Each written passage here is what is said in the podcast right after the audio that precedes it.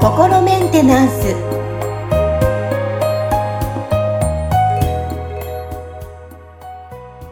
はい皆さんこんにちは心メンテナンス本日もアシスタント三上恵と気候ヒーラーの吉村隆二です。はい吉村さん本日もよろしくお願いしますよろしくお願いします。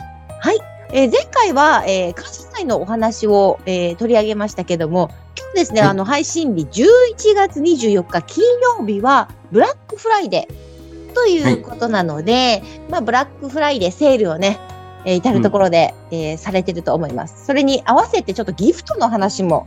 えーうんしていこうかなと思いますが、そもそもブラックフライデーってここ最近ですよね、日本でこう来たのは。そうですね。僕もあんまり馴染みがなかったんで、ちょっとウィキペディアでね、あの、うん検索してみたんですよ。アメで、リカの時代もなかったですか？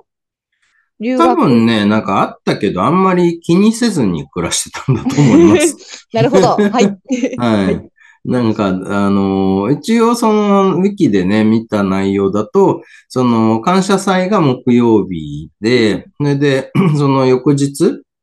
金曜日を、その、お休みにすることで、こう、連休にする、お連休取る人たちが多いから、この日に、その、なんか多分、その、クリスマスに向けていろいろ買い物をする人たちっていうのが多かったから、あの、この小売業の人たちにとっては、まあ、書き入れ時になるわけですよね。で、あの、だそれで、その、ちょうどこの金曜日に、あの、じゃあセールをやったら、あの、ね、いっぱい売り上げ伸びるんじゃないかっていうことで、この、えっ、と、感謝祭の翌日の金曜日を、その、特別なそういうセールの日にして、で、その、まあ、かなりそこでこうね、あの、いっぱい売り上げるっていう、一番なんかもうね、年間で一番売り上げる日みたいな感じになってったらしいんですね。で、ちょっと僕初めてこのウィキで見て、あの、知って面白かったのは、そのね、その金曜日はだからそのすごい人がこう街に出て、で交通渋滞が起きたりとかして大変なことになるっていうので、その、そそれをこうね、まあ渋滞を裁かなきゃいけない、その警察の方たちが、この、やっぱり忙しくなっちゃうわけですよね。それで、これが、警察の人たちが、なんかは、この大変な金曜日が来たぜ、みたいなので、ブラックフライデーって言い出したのが最初だっていうふうになんかね、このウィキには書かれてましたね。なんかそれちょっと面白いなと思った面白いでんですけど。すね。いや、この時期来たぜ、忙しいぜ、今日、みたいな感じですね、じゃあ。ねえ、そうそう。で、まあ、日本では、そのね、えっ、と、2014年に、あのね、外資系企業の日本トイザラスが初めてブラックフライデーのセールを開催して、で、そこからまあ、あれですね、なんか、こう、例えばイオンとか野島とかが、こう、ブラックフライデーセールとかを、ね、2016年からこうやるようになってとか。で、で、アマゾンジャパンが2019年からブラックフライデーによるタイムセールを行ったって書いてあるんで、もう本当なんか最近になって日本にこうね、入ってきたものなんじゃないかなと。あの、多分だから、そのね、あの、最初にトイザラスがそれやった頃とかって多分そんなにあの、大きな話題にはなってなかったんじゃないかと思うんですけど、だから、あの僕もそうですね、なんかアマゾンがブラックフライデーって出してるのを見て、あなんか聞き覚えはあるけど、こんなのあったっけ？みたいな感じの、あそんな感じなんですね。そうですね。まあ、ただ僕はあのね、アメリカ住んでた時に、そんなにその、現地のね、なんかそういう、こう、あななんだ、休日とかあんま気にせずにこう暮らしてたから、その、ろくにそんなにニュースも見ないで、なんかそれこそね、テレビつけても MTV とか映画のチャンネルぐらいしか見てないみたいな、あの、そういうちょっとあの、世間からずれた生活をしていたんで、あんまりよくわかってないっていうところがあるんですよね。あの、この時期から、そのアメリカの方は、えっと、イベント、クリスマスのギフトとか、あの、うん。購入し始めるっていうふうにも聞いたんですけど、で、今日はちょっとギフトの話もしたいなっていうのがあって、で、私最近からなんですよ、吉村さん。例えば、あの、昔はやっぱり物に執着してたので、あ、これ欲しいとかっていうのがあったんですけど、年重ねたから、経験したからかわかんないですけど、最近は物よりも、その人のお手紙とかも何でもいいです。気持ちで嬉しいなっていうふうに感じるんですね。でも、昔はなんで私このプレゼント送ったのに返しはこんなもんなの？みたいな。うん。っていう、昔はそういった自分がいたんですよ。はいはい。そうそう。そういう人もいたりしないかなと思って、ちょっとそういったギフトの話も今日はしたいなと思ったんですけど。うん。ね、まあ日本もね、なんかあの、お中元とかお歳暮とかってね、うん、ギフトを送り合う習慣とかありますけど、なんかね、結構、あのー、まあ、僕は、例えばその小さい頃にね、なんか親がそういうその、ね、あそこの家のお歳暮はいつもこれだとか、なんかその、もらっても文句言ってるみたいな感じのをよくこう聞いてたから、あんまりなんかそういうのめんどくさいなと思って、そのね、全然、あの、贈り物を送る習慣みたいなのは、今も一切、あの、参加しないで生活してるとこがあるんですよね。で、まあ、アメリカにいた頃はね、なんか、その物を送るよりも、なんかそのカードを送る文化みたいなのが多かったですよね。だから、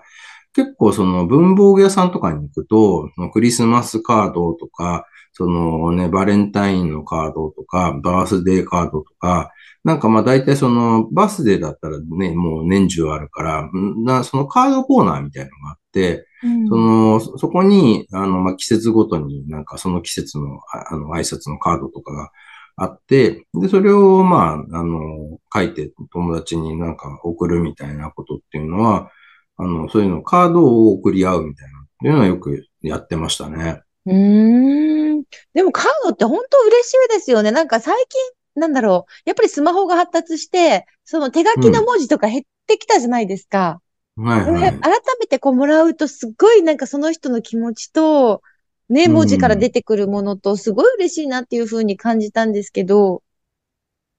ね。なるほどですね。まあ確かに僕もね、なんかあの、なんだ、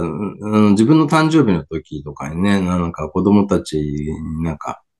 その、じゃあ別にプレゼントはいいから、なんかパパになんか、そういう、あの、イラスト入りの、あの、誕生日おめでとうカードを、あの、書いてよとかって言って、書いてもらったりとかってしてますけど、はい。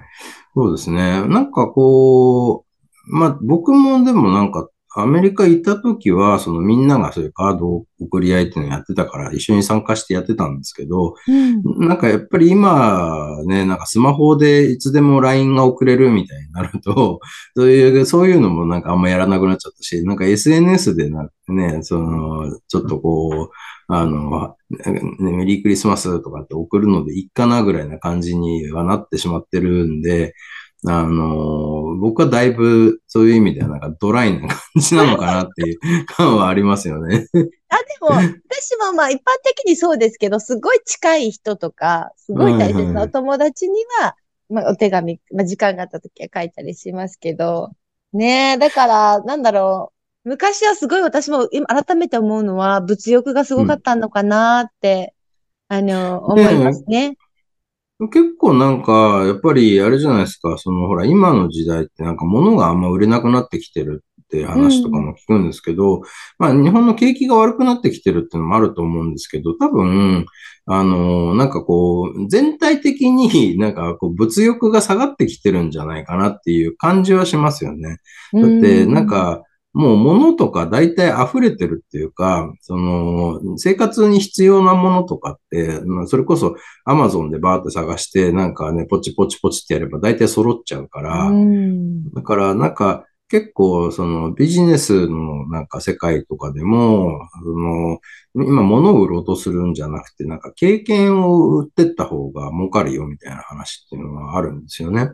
確かに。そうなんですよ。うん、私、物よりだからその思い出とか、経験、体験とか、時間とかがやっぱり欲しいと思いますね。ねえ、そうそう。だから、まあそれはなんかそのスピリチュアル界隈だとね、なんかそういうこう、なんだ、土の時代から風の時代になったから、はいはいはい。いうような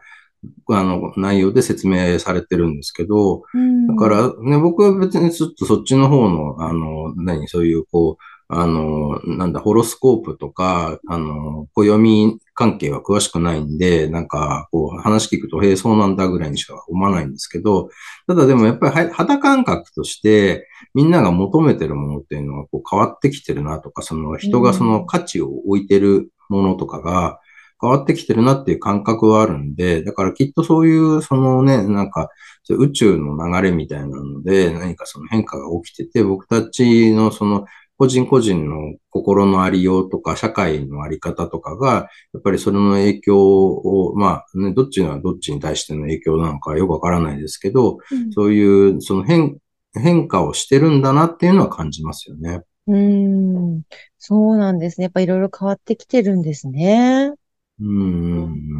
ということで、今日はまあ、ブラックフライデーとかけて、まあ、ちょっとギフトのお話、まあ、これから、皆さん、まだない先ですけど、その来月はクリスマスもやってくるじゃないですか。で、多分今から皆さんギフト選びとか迷うと思うんですけど、きっと、きっとですよ。これ私の、あの、うん個人的な意見です。きっと、クリスマスカードは喜ばれると思いますよ。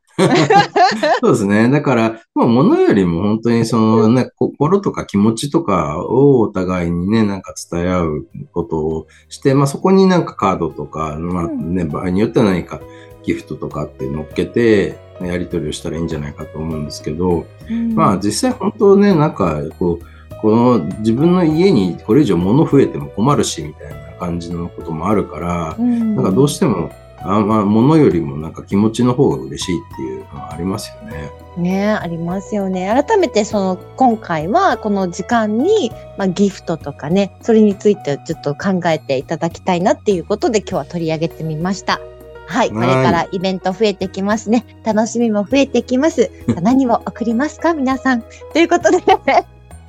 今日は吉村さんからまたいろいろお話を伺いました。ありがとうございました。ありがとうございました。